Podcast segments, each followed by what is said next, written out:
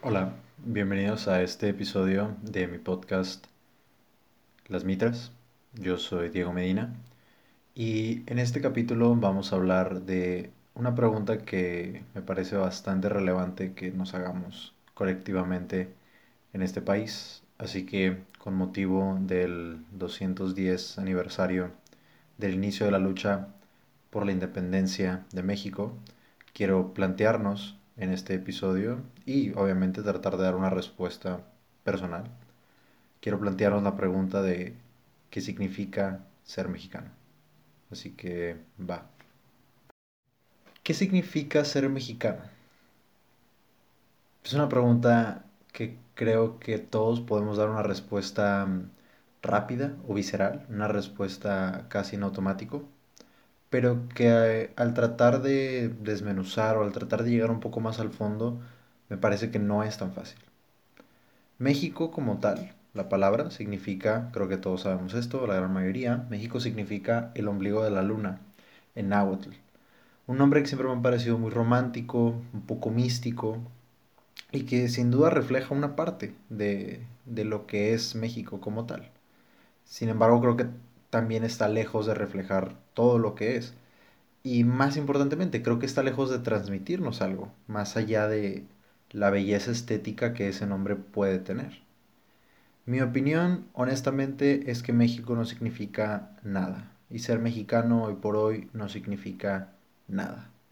Y quizás esta frase o esta opinión sea un poco dura o sea un poco totalitaria. Porque bueno, claro que significa algo, pero creo que ese significado no está dictado por nosotros y no se nos transmite a nosotros los mexicanos. Creo que ese significado es algo más como un producto del azar, de nuestra apatía y de las cuestiones históricas en las que no hemos tenido nada que ver los mexicanos. Creo que es una definición que se nos ha impuesto y que nos hemos impuesto nosotros a través de nuestra falta de interés en dar una respuesta dejamos que las cosas fluyan de una, por decirlo de una manera, que fluyan hacia un destino que nosotros no estamos escogiendo, al menos no de manera activa. Y por lo tanto me parece justo decir que México no significa nada para los mexicanos. Más allá, obviamente, de las expresiones externas, de las formas que podamos ver en México y que sin duda son muy estéticas y muy eh, agradables y que son muy nuestras. No estoy diciendo que eso no. Pero claramente no vamos a decir que México significa la comida mexicana. No podemos decir, o estaríamos pues locos como un pueblo si pensáramos que México significa nuestra música o nuestros bailes o nuestros atuendos o las cosas que simple y sencillamente están en esta tierra. ¿Por qué? Porque de la misma manera que si una persona se acercara y me dijera, que ella se identifica solo con las manifestaciones externas de lo que es, pues eso me parecería bastante, eh, para empezar, bastante superficial. Y para seguir, pues bastante peligroso. ¿Qué, ¿Qué pasaría si eso no estuviera ahí? ¿Qué pasaría si dejaras de tener la capacidad de expresarte hacia afuera? ¿Dejaría de existir un país? ¿O solo eres un país al momento que te expresas con esas formas, que son en nuestro caso casi exclusivamente formas artísticas, pues me parecería que eso sería una posición bastante peligrosa y bastante difícil en la cual se podría progresar. Lo mismo pasa con un país. Si solo somos nuestra comida, nuestra música, nuestras, eh, nuestros bailes, nuestros atuendos, ¿qué somos el resto del tiempo?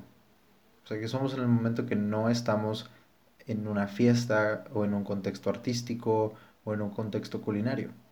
No existe, en mi opinión, algo en el fondo de y estas formas deberían ser una expresión de un imaginario colectivo mexicano consciente, no formas que se puedan ver desde afuera, pero que en el fondo no transmitan nada o no resuenen con nada. Al menos nada consciente, porque claro está, digo, no, no salieron de la nada. Tienen que reflejar algo de lo que, de lo que sus creadores, los mexicanos, tenemos dentro pero dudo mucho que sepamos qué es eso que está dentro. Y además, nos estaríamos fijando en las formas más superficiales de todas, que no por eso dejan de ser importantes, pero ¿qué tan relevante va a ser para nuestro país el hecho de comer una comida o de bailar de una cierta manera? Si se queda solo en eso, pues seríamos un país de entretenimiento para los otros países nada más y, y, para nosotros mismos, pero nunca un país de progreso o de avance o de innovación, etc. Entonces, creo que esta no es la respuesta. México no es las expresiones externas. Me parece que México es la anarquía de las ideas y creo que esto se puede ver en demasiados contextos distintos, en nuestros partidos políticos, en nuestro actuar como ciudadanos, en lo que ha sido nuestra historia como tal, la historia de nuestro gobierno, que ha tirado para todos los rumbos distintos a lo largo de 200 años como país independiente.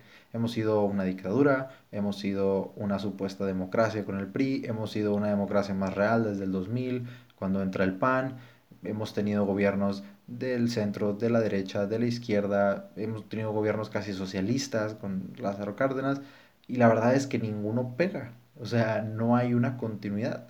Y no hay una continuidad porque México no... El, ser el gobernante de México no te exige un rumbo. Por lo mismo es que yo creo, y por lo mismo es esto, por lo que digo, que México no significa nada. Y me parece importante dejar en claro este punto, aunque lo voy a retomar más adelante. México definitiva y totalmente no es una continuación de los pueblos indígenas prehispánicos que había en el territorio que hoy es México.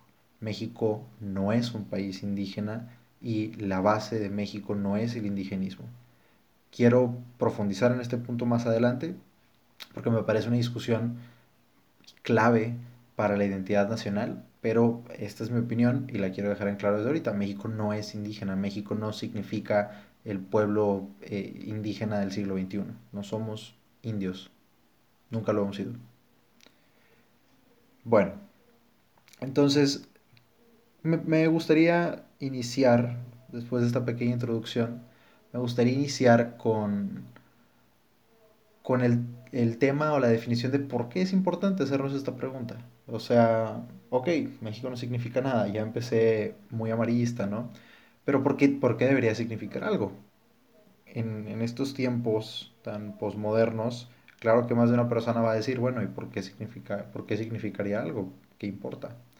Pues bueno, entonces ahorita voy a tratar de em, definir o transmitir el por qué yo siento que es crucial para un pueblo, para un país, el tener una identidad nacional. El primer punto para mí es la cohesión social.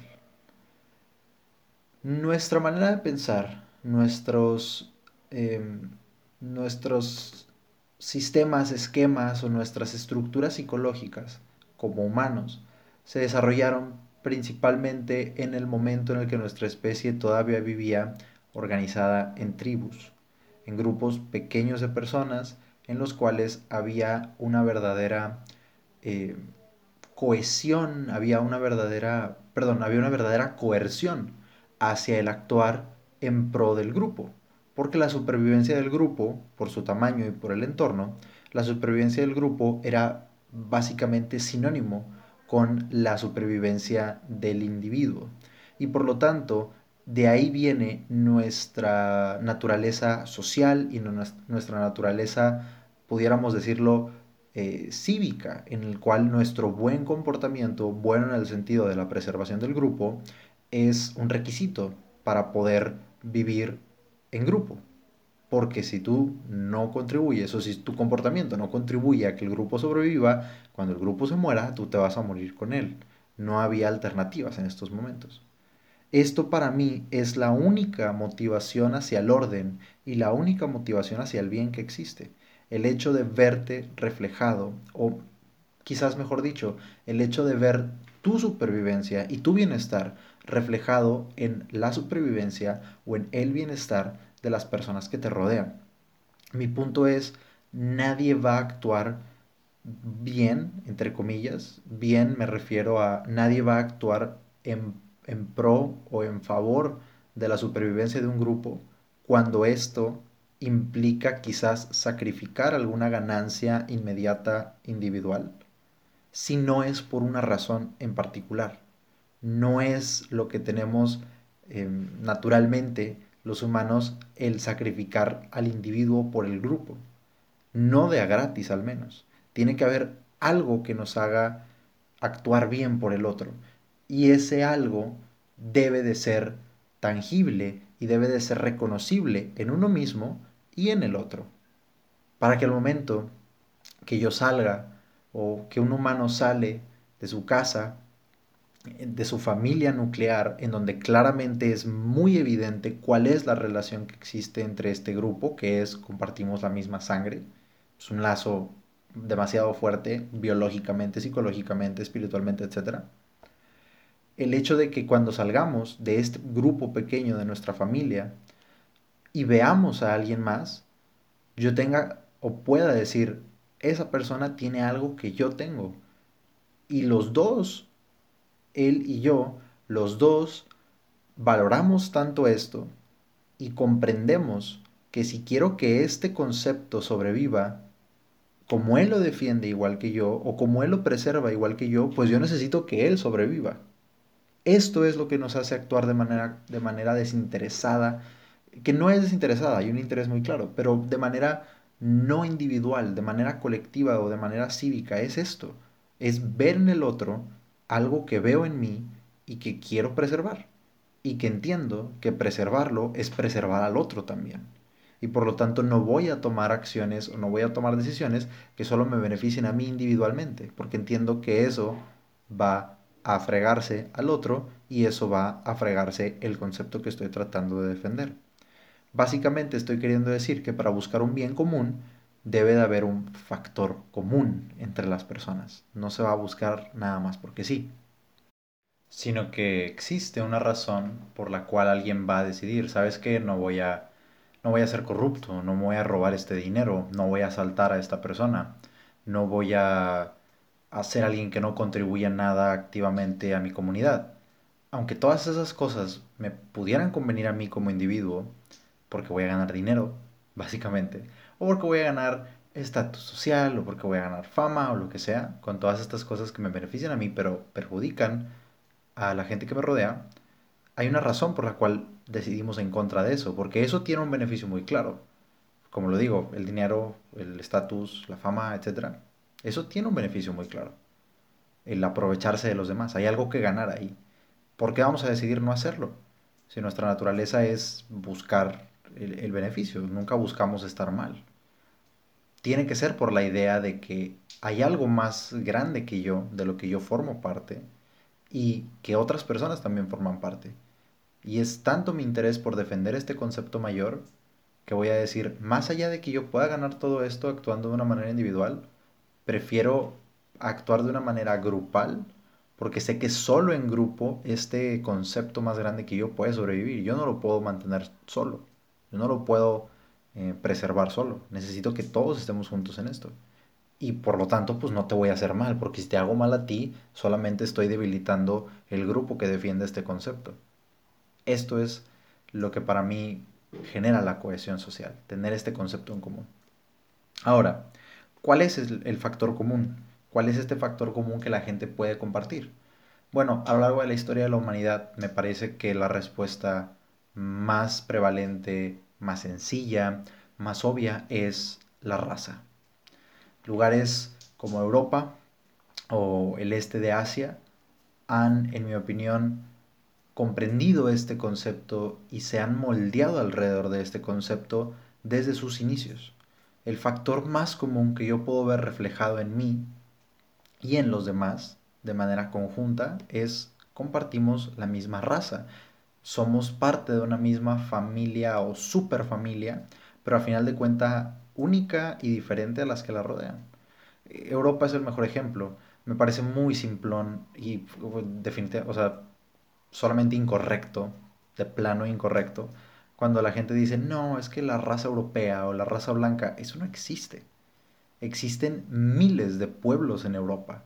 Existen los eh, anglosajones en Inglaterra, existen los francos en Francia, los germanos en Alemania, existen eh, los lombardos en Italia y así sucesivamente. O sea, no son una sola raza, son muchas razas distintas, son muchos pueblos distintos los cuales han luchado por mantenerse y por eso vemos países tan pequeños, porque pues en una competencia tan grande solo se puede ganar una cantidad finita de territorio, pero países tan exitosos, países con un sentido cívico tan fuerte, el hecho de decir, no me voy a aprovechar de los demás, no tengo por qué aprovecharme de los demás, eso nace de verte reflejado en el otro. Quizás ahorita, como, como decía en la introducción, en, estos tiempos tan posmodernos esto esté muy debilitado y en Europa claramente está muy debilitado, pero no se pierde la esencia de lo que fue a lo largo de siglos y siglos de fortalecer y de, eh, de fortalecer el sentido de pertenencia a un grupo, a un grupo pequeño que era su raza. Yo me veo reflejado en mi vecino porque él es igual que yo, un franco en Francia, o él es igual que yo, en el fondo, un, no sé, un, este, un ibero en España. Y lo sé porque nos vemos similar, hablamos similar, compartimos las mismas costumbres, compartimos la misma manera de entender la vida, compartimos los mismos ancestros, compartimos todo. Claramente, él y yo somos parte de una sola cosa. Este concepto metafísico de lo que es Francia, España o el país que quieras. Y el, lugar donde esto se refleja de manera exacerbada y de manera eh, mayor en el planeta es fuera de Europa, en el planeta en general, pero está fuera de Europa, es Japón. Japón es un país que no solo comparte una homogeneidad étnica aplastante. Digo, más del 99% de los japoneses son japoneses racialmente. No son de otro país, no, no, son inmigrantes ni nada por el estilo. Y además, o sea, tienen una cohesión racial o étnica muy, muy fuerte. Y además tienen una cohesión religiosa muy, muy fuerte, porque Japón no solo comparten la misma religión la gran mayoría de las personas, sino que tienen una religión solo para ellos, como es el Shinto, el Shintoísmo. Es una religión solo japonesa. Entonces, estos dos conceptos juntos crean una compenetración, crean una identificación con el otro tan fuerte que podemos verlo hasta hoy en día, un, un comportamiento que hasta los países europeos les resulta impresionante en su pensamiento colectivo, en su pensamiento del bien común. Es porque comparten estas cosas, es porque ellos se reconocen como las únicas, eh, vamos a decirlo, los únicos defensores o los únicos preservadores o la única esperanza de estos conceptos de seguir vivo, de sus conceptos de su raza y de su concepto religioso. Solo ellos lo pueden preservar porque solo ellos lo tienen. Y entonces, pues estarían locos si se hicieran daño entre ellos, ¿no? Y bueno, este para mí es la respuesta más sencilla a la pregunta de qué es lo que le da la cohesión social, cuál es el factor común de un pueblo. La, respuesta más sencilla es la raza. ¿Eso significa que tenga que ser la raza la respuesta? No. Solo estoy diciendo que es la más fácil de obtener. Creo que es obvio que México ya no la pudo obtener porque México es un país mestizo. México no es de ninguna raza en particular. Existen entonces países que hayan podido suplir la falta de una homogeneidad étnica con otra cosa y aún así poder salir adelante con un pensamiento nacional y colectivo? Sí, creo que hay tres ejemplos muy buenos de esto. El primero, el más obvio, Estados Unidos. Estados Unidos se fundó bajo la idea de ser un país multiétnico. Otra vez, me gustaría dejar en claro, o me gustaría que, que pudiéramos trascender esta conversación más allá de decir, bueno, pero es que Estados Unidos lo fundaron los blancos. ¿Qué son los blancos?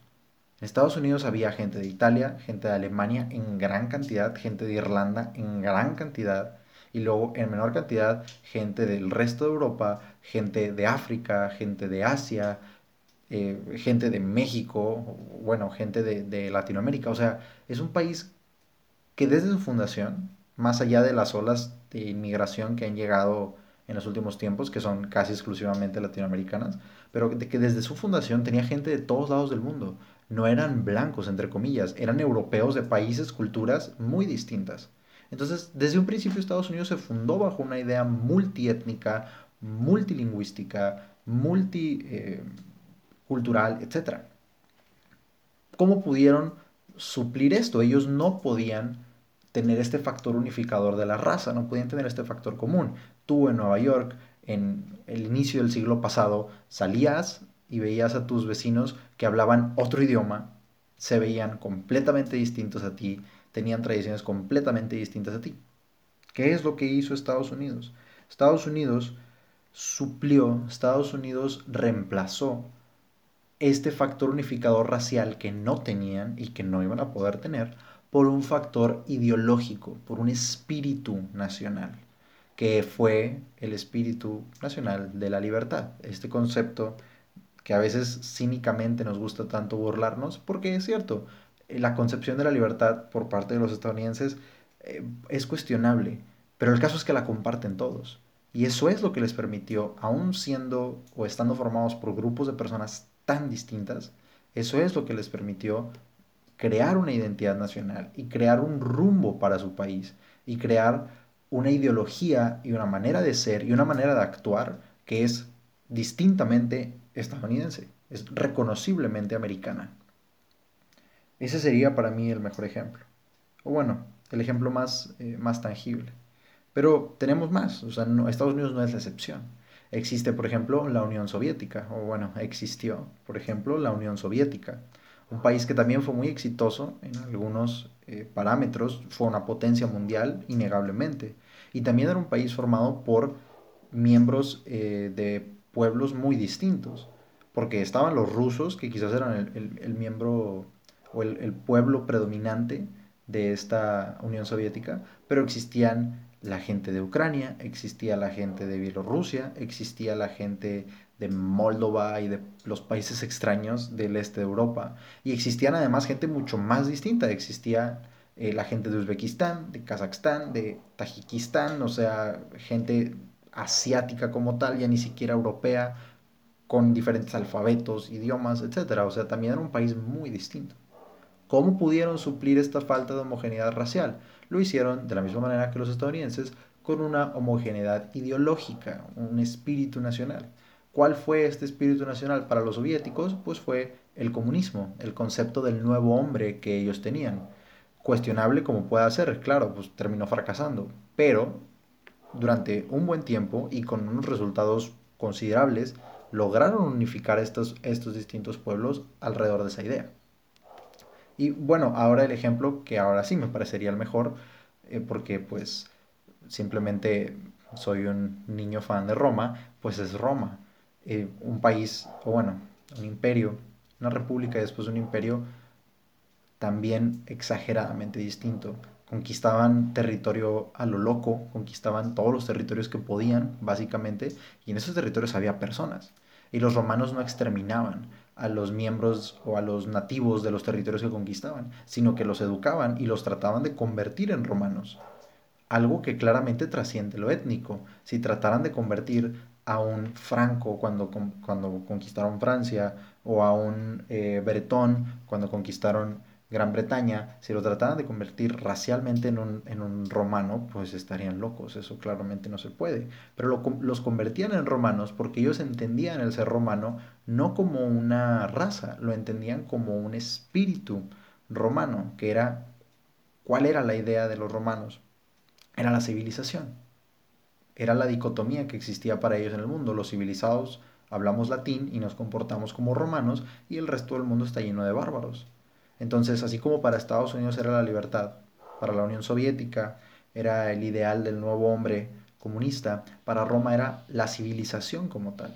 Y eso les permitió convertirse, a pesar de tener gente tan distinta entre sí, eso les permitió convertirse en el imperio más grande, más influyente, más exitoso de toda la historia de la humanidad lleno de francos, visigodos, bretones, em, gente del Medio Oriente, lleno de griegos, lleno de todas las nacionalidades que hoy conforman Europa y el Medio Oriente y el norte de África, además de los romanos como tal, y todos viviendo dentro del mismo imperio. Y no fue un imperio endeble, ni mucho menos, duró miles de años, literalmente. Entonces sí se puede suplir la idea o el factor unificador étnico, sí se puede suplir por un factor unificador ideológico y creo que esos ejemplos lo comprueban. Ahora, me gustaría decir que la vida no es un comercial de Coca-Cola. ¿A qué me refiero con esto? Me refiero a que no, ser humano no es suficiente. No es suficiente decir, bueno, pero es que todos somos humanos y por eso todos deberíamos de comportarnos de manera correcta con los demás.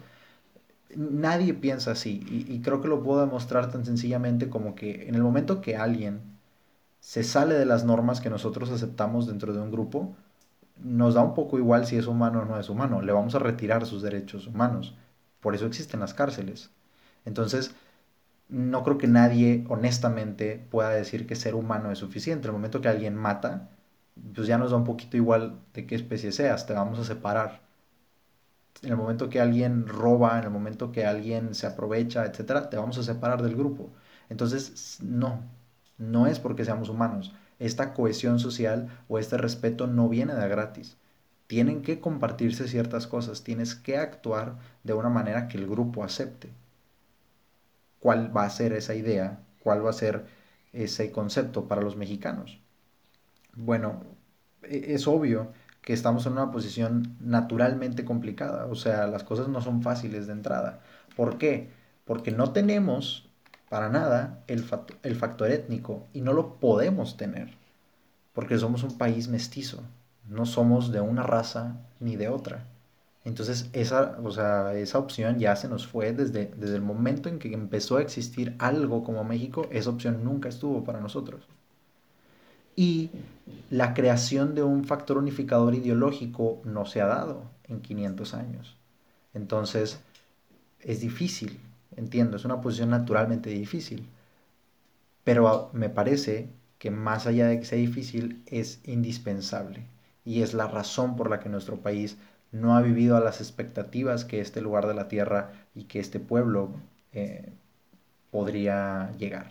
Me parece que es por esto, porque no tenemos un factor unificador, no tenemos por qué actuar bien. Cuando tú llegas a un lugar, te dicen, hombre, este lugar está bien chafo, este lugar apesta, este lugar no sirve, este lugar no vale nada, no significa nada, pues no lo vas a cuidar. Si tú llegas a una casa, está toda sucia, toda, eh, toda desorganizada, llena de basura, etc., no te va a dar ningún problema aventar un pedazo de basura más tú llegas a una casa que está limpia, impecable, bonita, hermosa, los, residentes la cuidan, te va a dar pena ensuciarla, aunque sea un poquito. Lo mismo pasa con nuestro país. Cuando nosotros llegamos a un país que vemos que no significa nada, que nadie cuida, que nadie quiere realmente, que nadie actúa en bien de él, pues ¿por qué voy a actuar yo bien? Desde niño me estás transmitiendo que este lugar como que no vale la pena cuidar. Si nadie lo cuida, nadie lo quiere, no significa nada, pues por algo será y por lo mismo no vale la pena que yo lo cuide, porque pues ¿para qué? Mi, mi papá siempre pone el ejemplo de cuando, cuando se abrió el metro en Monterrey, el Metro Rey. Él dice que en un principio había muchos guardias, muchos guardias, y que cualquier mínimo pedazo de basura que tiraras o, cualquier daño que le pudieras hacer a las instalaciones, de volada ya estaban sobre ti regañándote y haciendo que recogieras tu basura y etcétera. Y después de muchos años, los guardias, y bueno, esto se empezó a implantar en la, en la cabeza de la gente, y después de muchos años los guardias dejaron de estar ahí, ya, ya simplemente no iban. Y la gente nunca empezó a ensuciar el metro. Y el metro hasta ahorita es un lugar limpio, el metro de Monterrey. O sea, no, pues sí, la verdad sí es un lugar limpio, no está lleno de basura sobre todo para la gente que ha ido al metro de la Ciudad de México o, o algunos otros sistemas de metro, pues es un metro muy limpio el de Monterrey. ¿Por qué? Si ya no hay policías, ya no hay nadie que te esté cuidando. Porque tú llegas a un lugar limpio y dices, ah, pues por algo lo tienen limpio, este lugar es importante, no voy a ser yo el primero que venga a tirar mi basura. Lo mismo debe pasar con nuestro país. Lo mismo debe pasar, debemos de decir, a ver, si yo estoy llegando a un país que vale la pena, a un país bonito, a un país cuidado, que la gente cuida, pues no voy a ser yo el primer loco que venga a ser corrupto, a robar, a matar, a vender drogas, etc. No voy a contaminar algo, no voy a ensuciar algo que está limpio. Mientras que si llegamos a un país todo cochino, que nadie le importa, nos va a dar igual cuidarlo. Es más, va a decir, no voy a ser yo el que se encargue de limpiar este mugrero. Y esta idea se nos implanta desde niños. Quizás aquí ya me estoy como que yendo eh, por otro rumbo. Pero esta es la idea que se nos implanta desde niños. Si desde niños nacemos y crecemos escuchando el que no tranza no avanza, nacemos y crecemos escuchando, ay, esto es México. Sí, así será en Europa, así será en Japón, pero bueno, ¿qué quieres? Esto es México. Como si, o sea, estamos admitiendo que México no sirve para nada. Estamos admitiendo que aquí no vale la pena intentarlo, que no vale la pena cuidarlo. Eso es a lo que me refiero. Y esto crea una, ahora sí, la mentalidad de la cubeta de cangrejos. eh, esta famosa metáfora de cuando tienes una cubeta de cangrejos y uno trata de salirse, el resto de los cangrejos lo, lo, bajan y lo mantienen dentro de la cubeta. Esto es lo que crea esta ideología. El primero que se quiere salir de esto, el primero que quiere cambiar las cosas, es rechazado por los demás. Porque va a decir, a ver, no, ¿por qué quieres tú venir a limpiar este mugrero? Nosotros vivimos en este mugrero y este es, o sea, esta es la manera de vivir. No me exijas a mí esforzarme, no me exijas a mí eh, actuar de manera correcta, no me exijas sacrificar mis beneficios individuales porque este lugar no lo vale. Y no voy a dejar que tú vengas y me exijas algo más. Y no voy a dejar que tú ni siquiera pongas el ejemplo de algo mejor, así que te voy a tratar de ridiculizar. No, no les puedo explicar el coraje que me da, o no coraje, esa no es la palabra, pero la desilusión o la frustración que siento, por ejemplo, cuando escucho una frase tan inofensiva como pudiera ser cuando sale un personaje famoso mexicano que tiene hasta la más mínima similitud con un personaje famoso extranjero, decimos, ay, este vato es el no sé quién, región 4. Saúl Hernández, el cantante de Caifanes. Ah, ese güey es de Cure, pero mexicano, región 4. ¿Qué significa eso? O sea, ¿qué, ¿qué lugar le estás dando a nuestro país? Y entiendo que es un chiste y entiendo que es una frase que pudiera ser inofensiva, pero esas cosas se van quedando en el imaginario público. Si Saúl Hernández es de Cure Chafo, pues yo no quiero actuar bien como los otros países, porque yo no quiero ser el no sé quién chafo. Entonces déjame mejor ser el mexicano chido. Y el mexicano chido no puede actuar como los otros países que actúan bien, para no parecerse a ellos y que no me tiren carro. Esa es esta, esta mentalidad de la cubeta de cangrejos. Eh, expresiones también, entiendo que son un chiste, pero, pero creo que reflejan una parte muy importante del mexicano, el, ay, traes el nopal en la frente. ¿Qué significa eso? Cada que alguien quiere actuar bien, cada que alguien quiere tener una conciencia cívica como la tienen los extranjeros en algunos países, decimos, ay, ¿para qué? ¿Te crees, ay, ya te crees europeo, ya te crees gringo, ya te crees no sé quién? No. O sea, México también puede ser eso. El hecho de actuar bien no significa traicionar lo que es México. Te van a decir, ¿para qué actúas así si traes el nopal en la frente? Eh, como si ser mexicano fuera, fuera un, o sea, un factor que impidiera que actuáramos así, o como si eso, esos, esos, esas buenas acciones, esa conciencia colectiva fuera exclusivamente extranjera y, y, al ser tú mexicano y tratar de actuar así la estuvieras traicionando. Es una locura, es una locura y entiendo que son chistes, pero, pero creo y espero que se pueda transmitir lo nocivos que son para la manera en la que entendemos un pueblo. Pero bueno, esta es para mí la importancia de tener un factor unificador o un factor común dentro de un país. Ahora sí, retomemos la conversación un poquito más hacia México. Quizás me, me exalté un poco en ese, en ese último tramo. Creo que en el fondo de la conversación de cuál es, cuál puede ser el factor unificador para México, está una discusión de cientos de años que no, no digo que lleve cientos de años como que en, en la portada del, de la crónica pública del país, por llamarla así, no creo que sea el tema en boca de todos, pero creo que lleva cientos de años sin, sin resolverse y creo que es lo que está al fondo de nuestra crisis de identidad mexicana, es el indigenismo contra la hispanidad. Así tal cual. ¿Qué somos? ¿Somos españoles? ¿Somos indígenas? ¿Qué tanto uno? ¿Qué tanto el otro? Etcétera. Para empezar, creo que todos podríamos dar una respuesta rápida a esta pregunta, que es, pues no, somos mestizos, ¿no? Somos la unión. Pero este término me parece muy vacío, o creo que no se le ha dado el significado que pudiera tener, porque al menos racialmente, ¿qué tanto es un mestizo? ¿Qué tanto porcentaje, porcentaje de español y qué tanto porcentaje indígena te hace un mestizo? Y si te pasas un poquito, hasta dónde eres un criollo, cuando empiezas a ser un español como tal, cuando empiezas a ser un indio como tal. Y los mestizos no nos vemos todos iguales, o sea, el, mestizo puede tener un, tono de piel más claro, un tono de piel más oscuro, y, sigue considerándose mestizo. Me parece más bien que mestizo es un término comodín que aplica a todo y que usamos para no decir que no tenemos una raza, porque no tenemos una raza. Y, y, no es un tema racial, o sea, no estoy queriendo decir que esto sea malo, pero me parece que tenemos que admitir desde un inicio en esta conversación que no somos o que la raza no es lo que va a definir quiénes somos como mexicanos. Porque, ¿qué tanto es mestizo? Muy poco, ¿no? O sea, ¿qué tanto significa esto? Se aplica a personas tan distintas en cómo se ven y en su composición genética, pues ¿qué tanto es? los fenotipos, o sea, las manifestaciones externas de nuestra carga genética no son el punto, nuestro color de piel no es el punto, el color de nuestros ojos, el color de nuestro cabello, nuestra estatura, etcétera, no es el punto de esta conversación. Porque no es lo que nos da una homogeneidad, no existe una homogeneidad en esto. Tú podrías decir, bueno, pero es que yo me veo más eh, indígena, bueno, pero es que yo me veo más europeo. ¿Qué tanto más? Y además, solo te ves. Si sacáramos en realidad, o sea, tu genotipo, o sea, cuáles son los genes que tienes como tal, ¿en verdad crees que tengas una correspondencia muy fuerte? O sea, ¿tienes todos los genes que los grupos eh, genotípicos indígenas tenían? No. ¿Tienes todos los genes en la misma expresión que todos los grupos genotípicos españoles tenían? No.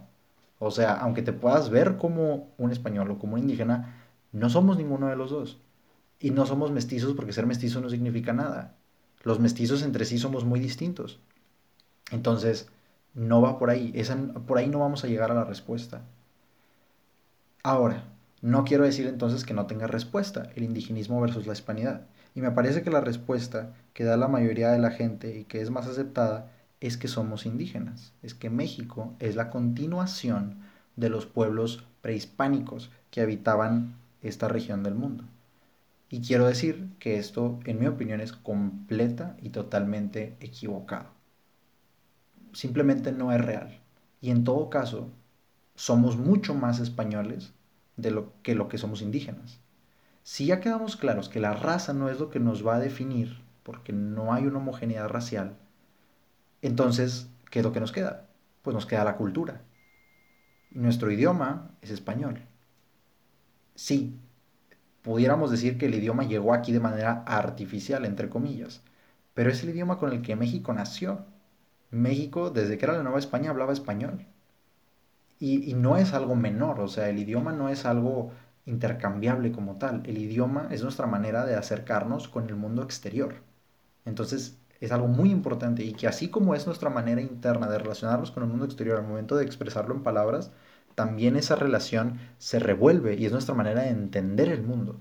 Entonces, no es un tema menor el idioma que tengamos y nuestro idioma es el español. La religión, mucho por mucho más popular en este país, más prevalente y que ha sentado las bases de la cultura de este país en muchos aspectos, es el catolicismo, una religión que viene de, que no se fundó en, pero que viene para nosotros de España. Nuestras tradiciones son mucho más españolas de lo que son indígenas. Sí, tenemos el Día de Muertos, que es una tradición eh, indígena en su concepción, y de ahí en fuera tenemos una tradición mucho más fuerte española, con las fiestas, con la manera en la que servimos la comida, con la comida que comemos, etc. Y nuestros nombres, o sea, a, a, donde voltees, México es mucho más hispano de lo que es indígena, nuestros nombres. Todos nuestros apellidos son españoles. La gran mayoría de nuestros apellidos llegaron aquí desde España. Nuestros nombres son nombres españoles. Sí, hay gente que sí se llama Xochitl, Tenoch, etcétera, nombres indígenas. Pero por mucho, la mayoría de nuestros nombres y por mucho más, la mayoría de nuestros apellidos son españoles. Entonces, me parece que si la raza no nos define y la cultura es lo que nos define, nuestra cultura es mil veces más hispana que indígena. ¿por qué entonces estamos tan obsesionados con decir que los pueblos indígenas, los aztecas, los mayas, etcétera, ellos eran nuestros o llegaron los españoles y nos conquistaron? ¿Nos? ¿A quiénes? Yo no soy azteca y tú tampoco creo que estés escuchando. O sea, a menos de que seas una persona que de verdad habla náhuatl y jamás haya tenido un proceso de mestizaje, algo imposible en este país, tú tampoco eres azteca, tú tampoco eres maya, ah, no hablas quiche, ¿no hablas maya? ¿Me explico? O sea, vinieron y nos conquistaron. ¿Nos? ¿A quiénes? ¿Por qué? O sea, ¿por qué tengo estas dos opciones? ¿Por qué me voy a ir con la opción indígena? Si en realidad soy más español. Yo no quiero decir que seamos españoles, pero si la conversación se debe resumir a esto, pues somos mucho más españoles de lo que somos indígenas. Y va a decir la gente, ay, sí, güey, pero estás moreno, pero tienes el nopal en la frente, pero bla, bla, bla, ¿te quieres creer español? No, no me quiero creer ninguna de las dos cosas simplemente ser realista. ¿Y por qué hago tanto énfasis en este punto? Porque el indigenismo, que tan prevalente en nuestro país, creo que le ha causado muchos problemas y creo que ha instaurado una cultura muy nociva para nuestra vida pública. Si tú te identificas desde entrada, identificas a un pueblo de 120 millones de personas, desde entrada, con el perdedor, ¿qué te puedes esperar de la concepción de esa gente sobre sí misma? Ojo, no estoy queriendo decir que los indígenas sean perdedores o que hayan sido los perdedores de la conquista, pero así es como lo entendemos, con estas frases de nos conquistaron, nos quitaron nuestra riqueza, nos quitaron nuestras tradiciones, que nunca fueron tuyas para empezar. O sea, si tú te transportan en el tiempo y te vas y te paras en Tenochtitlán, te van a cortar la cabeza, te van a sacar el corazón porque no van a saber quién eres, porque tú no eres ellos. Pero bueno, e, esta ideología de que nos derrotaron, nos quitaron, nos robaron, nos bla, bla, bla, es una ideología como si la conquista hubiera sido una guerra en la cual los indígenas perdieron y nosotros nos quedamos aquí como la continuación de los indígenas, la continuación de los perdedores. Cuando uno, no eres indígena y dos, ni siquiera fue así. Este fue un proceso de mestizaje. No hubo un exterminio hacia los indígenas. Lo hubo por, o sea, hubo una muerte en masa por las enfermedades que trajeron los españoles de manera completamente eh, no intencional, pues ellos qué iban a saber, ni siquiera entendían esta, esta onda de, las, de la inmunidad y de las enfermedades, etc. Entonces, no fue un exterminio, no llegaron los españoles a matar a todos los indígenas y ahora vamos a vivir aquí. Eh, creo que también es importante dar a entender esto, no existió la esclavitud en la Nueva España, o sea, los indígenas nunca fueron esclavos porque la iglesia lo prohibió. La iglesia vino y dijo, ¿sabes qué? A los indígenas no se les puede esclavizar, se les tiene que evangelizar. Entonces, o sea, no hubo esta animosidad como la queremos vender. Hubo un proceso de mestizaje en el cual los españoles que llegaron aquí absorbieron tanto de los indígenas como viceversa.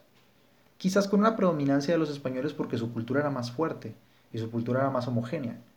Porque recordemos que cuando llegan los españoles, España llega como un reino, un reino español, y llega aquí a ver 40.000 reinos indígenas distintos. No existía un imperio indígena, existía la Triple Alianza en ese momento que estaba fuerte con Texcoco, con Tacuba y con Tenochtitlán, pero estaba muy lejos de ser una fuerza hegemónica para México. Prueba está que la conquista no la ganaron los españoles, la ganaron los tlaxcaltecas, o sea, la ganaron otros indígenas. Entonces, la cultura española se impone un poquito más, pero no por eso deja de absorber mucho de la cultura indígena. Se impone quizás un poquito más por esta predominancia, pero esto no lo convierte ante mis ojos en una conquista. Lo, convierte o no deja de hacerlo, como les digo, en un mestizaje, en una unión de dos pueblos y dos cosmovisiones, donde una gana cierta predominancia, pero no derrota a la otra, ni hace que la otra deje de existir. Entonces, desde los dos puntos en los que se concibe el indigenismo, en mi opinión, en México, los dos están mal. Nosotros no somos los descendientes de los indígenas, somos igual de descendientes o más descendientes de los españoles de lo que somos de los indígenas. Y dos, aunque lo fuéramos, los indígenas no fueron los derrotados, no vinieron a robarles, no vinieron a matarlos, no vinieron a, a, torturarlos, etcétera, un chorro de cosas que simplemente no son ciertas. Pero Piensen ustedes, ¿qué pasa cuando tú le repites a un pueblo durante 500 años que esto ha sido así? ¿Qué pasa cuando les dices, mira, ellos perdieron todo lo que tenían, les robaron todo lo que tenían, los hicieron eh, pedazos, sus imperios, todos ellos fueron unos perdedores fracasados, que quizás puedes echarle la culpa a los españoles, pero en el fondo estás diciendo eso, estás diciendo, ellos perdieron, a ellos les robaron, ellos fracasaron en preservar su cultura y tú eres su descendiente.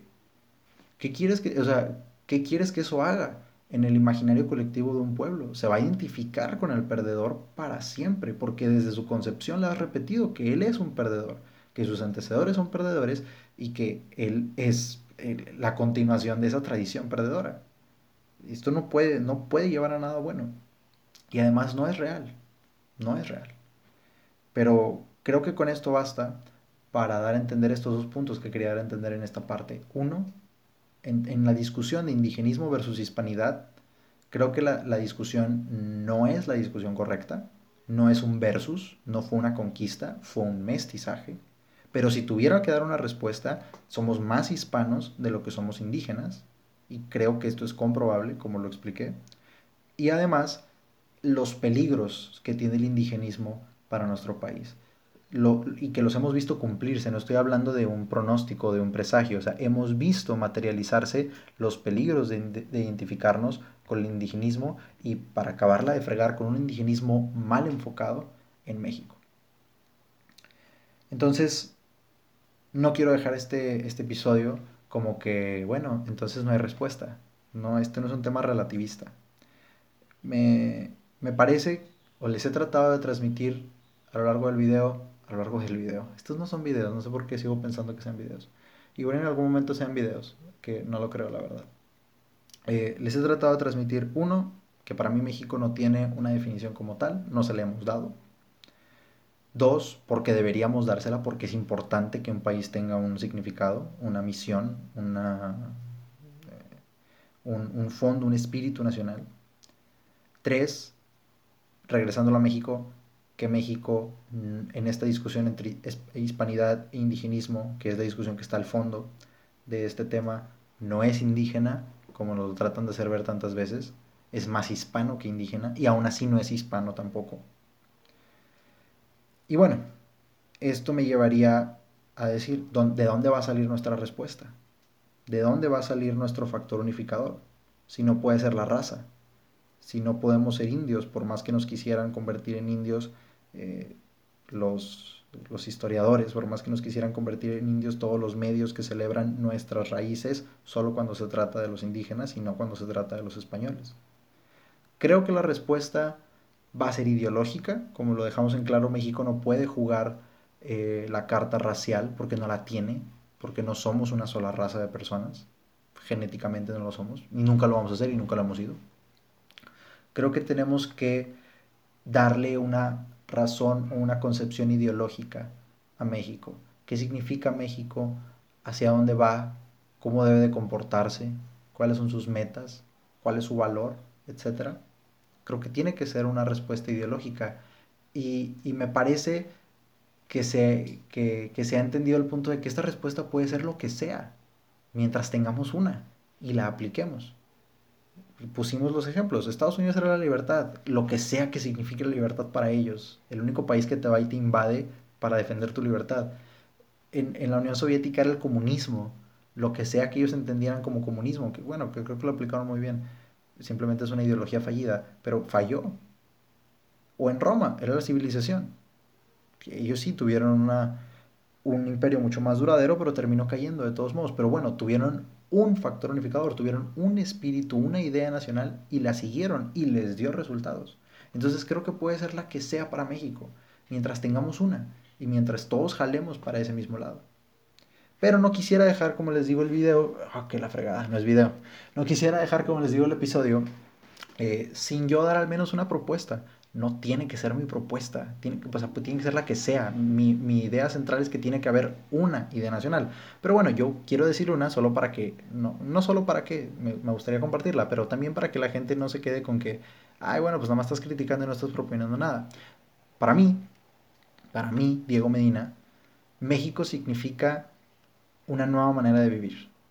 Para mí, México significa la concepción más reciente, la cosmovisión más reciente en la Tierra, desde el punto en el que todas las otras razas nos anteceden. Nosotros llegamos, nosotros los mexicanos, esta rara unión, heterogénea unión entre hispanos e indígenas, nosotros llegamos al final todo el mundo ya estaba aquí, todos los pueblos ya estaban aquí antes de que nosotros existiéramos como mexicanos. Entonces, para mí significamos, para mí este país significa una nueva manera, un nuevo, una nueva oportunidad, un nuevo intento. Tenemos todo lo que nos han legado las culturas prehispánicas, milenarias, con sus errores y con sus aciertos. Tenemos todo lo que nos ha legado España, que es igual de milenaria la cultura que España se antecede a la romana. O sea, tenemos este legado directo del Imperio Romano a través de los españoles también, no exclusivamente, pero tenemos eso además de nuestras raíces prehispánicas, con sus errores y con sus aciertos. Y tenemos la oportunidad única de tomar lo mejor de cada uno de estos dos lados que nos pertenecen y darle al mundo, como mexicanos, darle al mundo una nueva visión, una visión fresca, una visión que nace de la unión de dos visiones tan distintas como las que conforman nuestro, nuestra identidad nacional. Algo que puede romper con los paradigmas tan pesados, tan aletargados, tan viejos como lo son los paradigmas europeos. Porque tienen miles y miles de años sin una evolución, eh, vamos a decirlo, tan radical como la que tuvimos nosotros al momento de, ¡pum!, caer a la tierra de este proceso violento de mestizaje. Creo que nuestra identidad nacional debe basarse en lo complementario que puede ser nuestras dos raíces, no rebajando a ninguna sobre la otra, sino complementándose entre sí.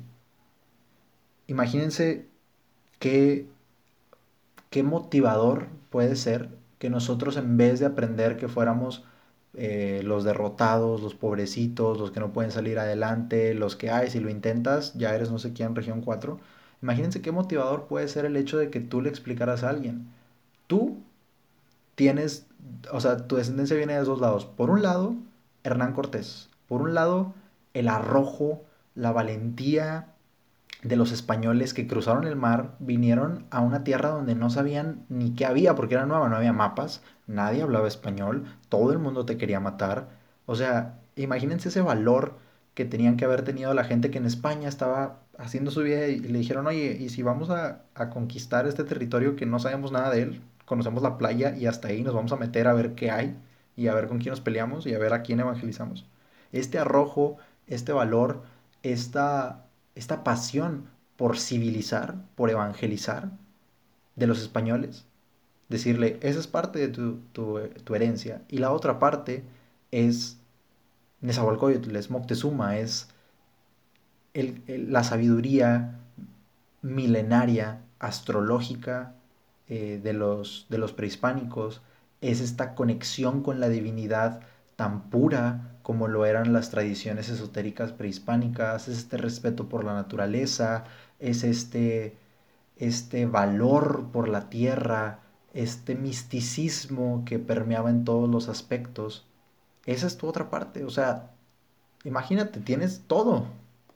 ¿Cómo no va a crear inclusive una sensación de deber? El hecho de decir, a ver, si yo vengo de estos dos lados, los dos tan prominentes, los dos tan exitosos, los dos tan, tan brillantes, ¿cómo voy a yo no vivir hacia estas expectativas? ¿Cómo voy yo a vivir chafo? No puedo, no me lo puedo permitir porque ya me legaron demasiado mis antepasados como para que yo lo desperdicie. Creo que este legado inmejorable es la manera en la que deberíamos concebirnos como mexicanos y deberíamos actuar acorde deberíamos actuar con una misión nacional de decir, nosotros somos los que llevamos no la antorcha de miles de años, nosotros somos los que llevamos esta nueva, esta nueva llama, esta nueva verdad, esta nueva manera de ver la vida, proveniente de dos culturas muy antiguas, proveniente de dos maneras de ver el mundo muy distintas, las dos igual de brillantes, creamos esto nuevo. Y nosotros tenemos que cuidar esto nuevo y tenemos que trabajarlo y tenemos que ofrecérselo al mundo después.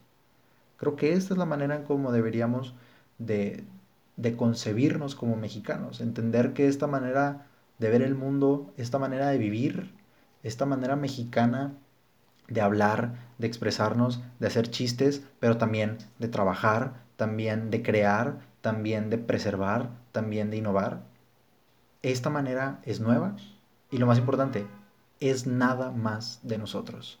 Nadie más en el mundo tiene este legado inmejorable. Nadie más en el mundo tiene a estos dos papás, por así decirlo, tan brillantes. Nadie más en el mundo puede defender esta nueva manera de vivir si no somos nosotros, porque, como les digo, es nueva y es de nosotros exclusivamente. Me gustaría terminar este episodio con un pensamiento que me, me marcó mucho en mi momento de acercarme con la identidad nacional, que lo escuché en un episodio de un programa que se los recomiendo ampliamente, se llamaba Charlas Mexicanas con José Vasconcelos, salía en la tele en los 50, aquí en México obviamente. Y, fue un pensamiento precisamente de José Vasconcelos. José Vasconcelos, el, primer rector de la, de la, UNAM, o bueno, el que diseñó el, el, logotipo de la UNAM, su rector más brillante. José Vasconcelos, el primer director de la CEP, o sea, el caudillo cultural, como lo fue en la Revolución Mexicana, que decía, yo nunca he, escuchado, y esto va ya a propósito de, de las fechas en las que estamos, cerca del grito, Decía, yo nunca, por más que he leído todas las obras o, la mayoría de las obras de los grandes filósofos griegos y los historiadores griegos antiguos, una cultura innegablemente brillante que hasta hoy en día es celebrada, eh, yo nunca he visto que ellos digan, digan viva Grecia, que ellos anden gritando por ahí, viva Grecia, viva Grecia. Decía, ellos se comprometieron con lo que Grecia era, Grecia, la democracia en su manera de entenderla, Grecia, em, la cultura, Grecia, las artes, Grecia, eh, la divinidad del oráculo, etc. Grecia, el Monte Olimpo. Ellos se comprometieron con lo que ellos definieron que era Grecia, con su pueblo y su cultura, y trabajaron en ella, sin enaltecerse a sí mismos. Y fue el resto del mundo quien se encargó a lo largo del resto de la humanidad, el resto de la historia, de decir viva Grecia. Y hasta la fecha lo decimos, quizás no con esas palabras, pero no dejamos de enaltecer siempre el nombre de los griegos, en nuestro actuar, en nuestro pensar, etc. Entonces, esto me llamó mucho la atención y, nunca me ha alejado de gritar viva México porque siento que es algo em, padre, por decirlo de una manera, es algo chido, por decirlo de una manera más mexicana. Es algo chido, pero pero creo que deberíamos de cuidarnos de eso. Y creo que más allá de gritar viva México, que no tiene nada de malo, deberíamos de tratar de hacer que México viva a través de nuestras acciones. Me gustaría que más allá de gritar viva México el 15 o el 16 de septiembre, con nuestros actos, con nuestro ingenio, con nuestra manera de pensar, con nuestra manera de comportarnos, con nuestra manera de entender la vida, muy mexicana, muy nuestra, con todo esto, día a día, transmitiéramos o gritáramos metafóricamente que viva México.